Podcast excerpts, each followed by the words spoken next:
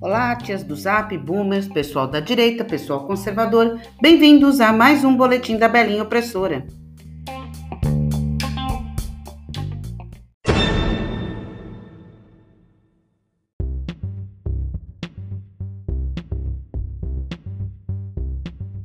Bom dia a todos, menos para Leonardo DiCaprio. DiCaprio usou seu perfil no Twitter, onde tem 19 milhões de seguidores, para disseminar mais um boato. Por meio da plataforma, ele divulgou um vídeo produzido pela entidade que se define como Articulação dos Povos Indígenas do Brasil. O post questiona se o público global está ao lado da Amazônia ou de Bolsonaro, indicando desta forma a necessidade do mundo escolher uma das duas opções. Na onda do conteúdo difundido desde o início de setembro pela Articulação dos Povos Indígenas do Brasil, DiCaprio promoveu as hashtags Defound Bolsonaro e Which Side Are You On? A primeira mensagem pede desfinancie Bolsonaro e a outra questiona de que lado você está. DiCaprio mora na Califórnia, estado que está ardendo em chamas há semanas Será que ele não quer ajudar seus compatriotas, fazer doações e campanhas solidárias para o próprio estado onde vive? Não. Por que não?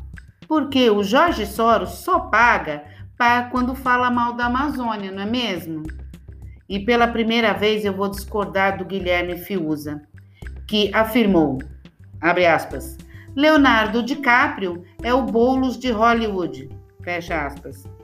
Não, Fiuza, não é não. O DiCaprio é pior que o Boulos, porque sequer tem coragem de se candidatar a um cargo público. Vai plantar batata, ô DiCaprio?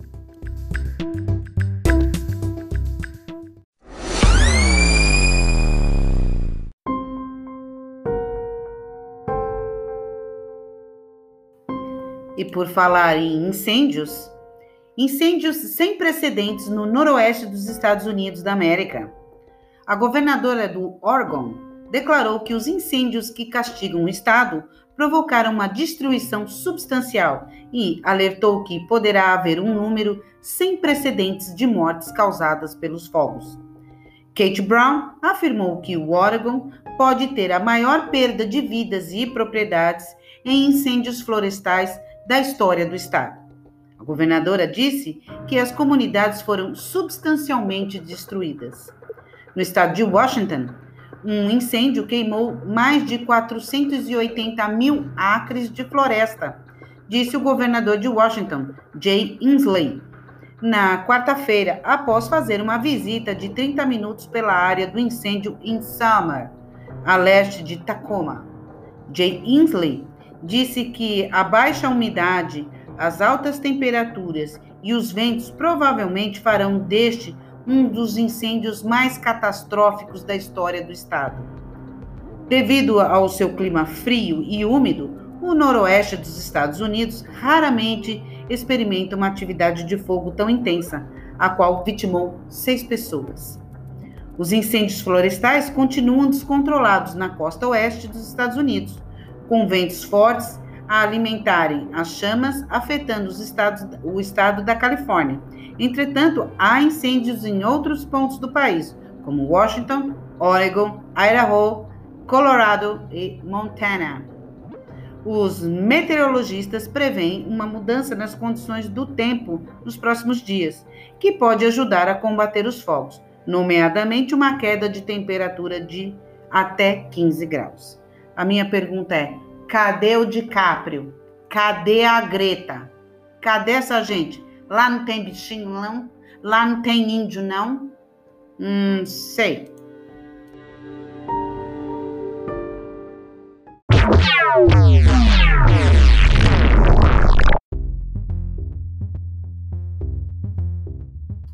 Ainda nos Estados Unidos, Verão no Colorado de 32 graus Celsius na segunda-feira para neve na terça. As temperaturas no estado americano do Colorado caíram abruptamente cerca de 30 graus Celsius em menos de 24 horas. o tempo extremamente quente e seco que se fazia sentir na segunda-feira transformou-se em frio e neve na terça. De acordo com o The Washington Post, a capital do estado, Denver, atingiu no sábado os 38 graus centígrados, um novo recorde de calor para esta época do ano. No domingo, baixou para 36 e na segunda, 32. Entretanto, ocorreu uma reviravolta na terça. Várias partes da cidade acordaram cobertas por neve. A temperatura caiu para 2 graus positivos. O fenômeno, registrado também em cidades e estados vizinhos, foi provocado por uma frente fria proveniente do Canadá, que se fez sentir até quinta-feira. A partir de domingo, as temperaturas é, devem voltar a subir para a casa dos 25, estimam os serviços meteorológicos locais, que alertam as populações para o perigo da queda de ramos de árvores, que podem partir com o peso da neve, uma vez que ainda têm folhas. No meio da desordem, um ponto potencialmente positivo. A descida das temperaturas pode ajudar a combater o fogo florestal de Cameron Peak, que desde 13 de agosto já consumiu 102 mil hectares. E aí, o que, que o Leonardo DiCaprio vai falar? Que é também é o tempo que é quente lá, é o aquecimento global, é, o uso de combustíveis fósseis. O que, que ele vai falar que essa coisa de neve no meio do verão? Ai, Leonardo, por favor, me explica o que, que é isso?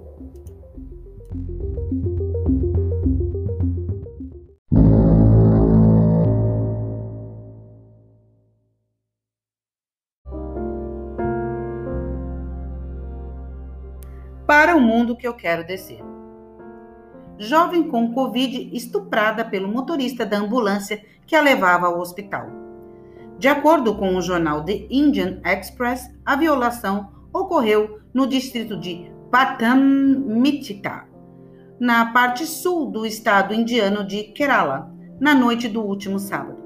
O motorista da ambulância foi buscar primeiro a jovem e depois outra paciente que também estava infectada com o novo coronavírus. Quando a segunda mulher saiu do veículo, ao chegar ao centro médico, a jovem e o motorista ficaram sozinhos. Segundo as autoridades, foi neste momento que o motorista levou a ambulância para um local deserto onde não haviam pessoas e violou a jovem.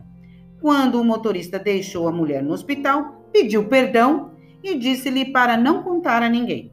No entanto, a vítima informou os médicos quando chegou ao hospital e foram os próprios que comunicaram o caso às autoridades. A mulher também tinha gravações de uma parte do ocorrido. As autoridades informaram que o agressor, que identificaram como Nofal, é acusado de tentativa de homicídio em 2019. O evento causou uma indignação no país, com diversas plataformas de ativismo feminista a solicitar à polícia que elaborasse um relatório com medidas tomadas. Estarrecedor, não é, tia do Zap? Ai, que coisa horrível.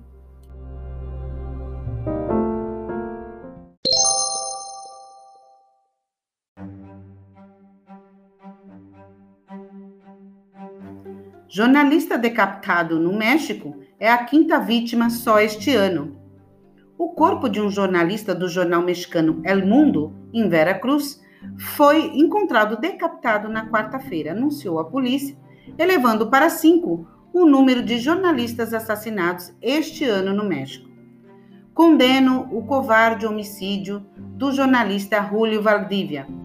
Em coordenação com o Ministério Público do Estado, vamos utilizar todos os nossos recursos para encontrar os responsáveis, disse o secretário de Segurança e chefe de polícia, Hugo Gutierrez, em comunicado.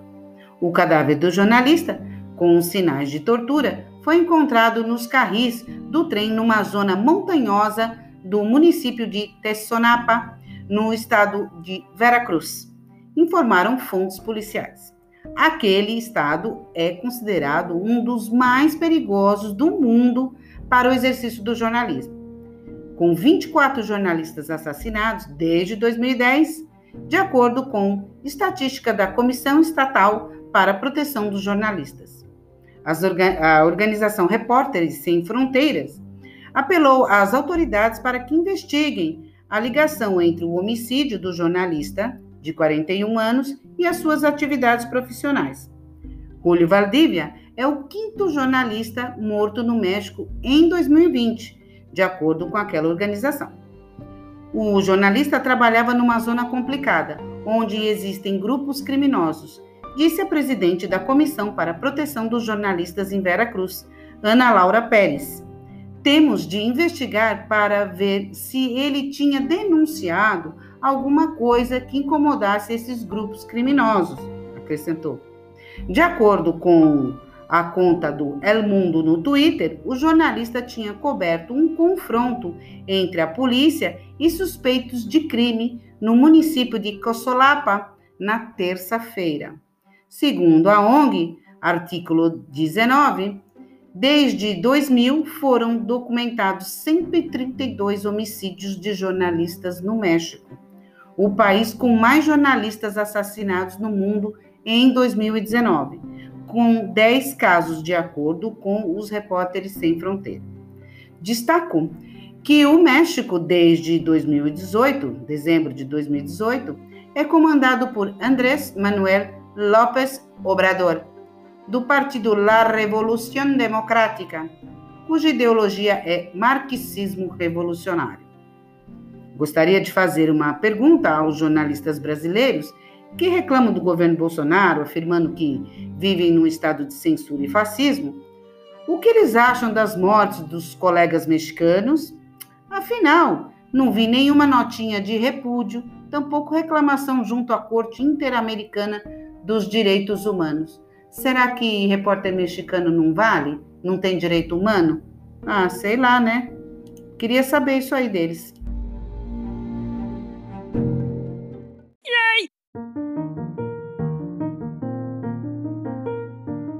E a última notícia de hoje realmente é para acabar. Mourão diz que subida dos preços é causada pelo dinheiro dado aos pobres.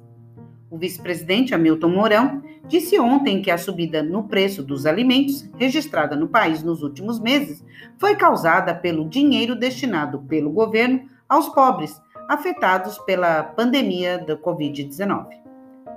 Uma porção de gente comprando porque o dinheiro que o governo injetou na economia foi muito acima do que as pessoas estavam acostumadas, tanto que está havendo grande compra de alimentos e de material de construção. Afirmou Mourão ao ser questionado sobre o assunto por jornalistas em Brasília. O vice-presidente salientou que esta subida no preço dos alimentos é uma questão da lei da oferta e da procura. No entanto, vários especialistas têm uma explicação diferente para a subida dos preços, considerando que esses dispararam pressionados pelo forte aumento da procura no mercado externo, graças à subida do dólar face à moeda brasileira. O preço do arroz e do feijão, dois principais alimentos da dieta brasileira, saltou mais de 20% neste ano. Esta subida foi responsável por 80% da inflação acumulada no Brasil, que chegou a 0,7%, segundo dados divulgados pelo IBGE. A desvalorização de cerca de 40% da moeda brasileira atraiu compradores, incentivando os produtores rurais a apostar nas exportações em detrimento das vendas no mercado interno, o que fez os preços subirem dentro do país. A alta do dólar fez com que os exportadores de arroz, soja, carnes, café, açúcar passassem a ter uma vantagem muito grande no exterior em termos de preço e passassem a cobrar um preço mais alto internamente, reduzindo a oferta, explicou Mauro, Mauro Rothschild, eh, economista da Fundação Getúlio Vargas. Em comunicado, a Associação Paulista dos Supermercados, APAS, também frisou que as sucessivas subidas nos preços dos alimentos são provenientes de variáveis do mercado, como maior exportação, câmbio e quebra da produção. O posicionamento da APAS foi uma resposta dada ao presidente Jair Bolsonaro, que na semana passada pediu aos comerciantes e redes de supermercados que hajam com patriotismo para evitar a subida do valor dos alimentos. Mourão, eu só vou falar uma coisinha para você, meu filho. Muito ajuda quem não atrapalha, ok?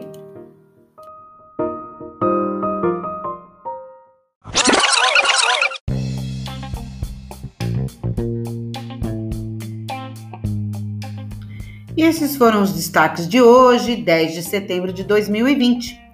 Só para constar, acrescento que ontem o ex-presidente da Câmara dos Deputados, Eduardo Cunha, foi mais uma vez condenado pelos crimes de corrupção passiva e lavagem de dinheiro, a 15 anos e 11 meses de prisão. Acho que nunca mais leremos seus tweets proféticos lá no Twitter, né? É uma pena. Bom, eu espero que gostem do podcast, comentem e principalmente compartilhem em suas redes sociais. Até o próximo boletim da Belinha Opressora. Fiquem com Deus. Um beijão.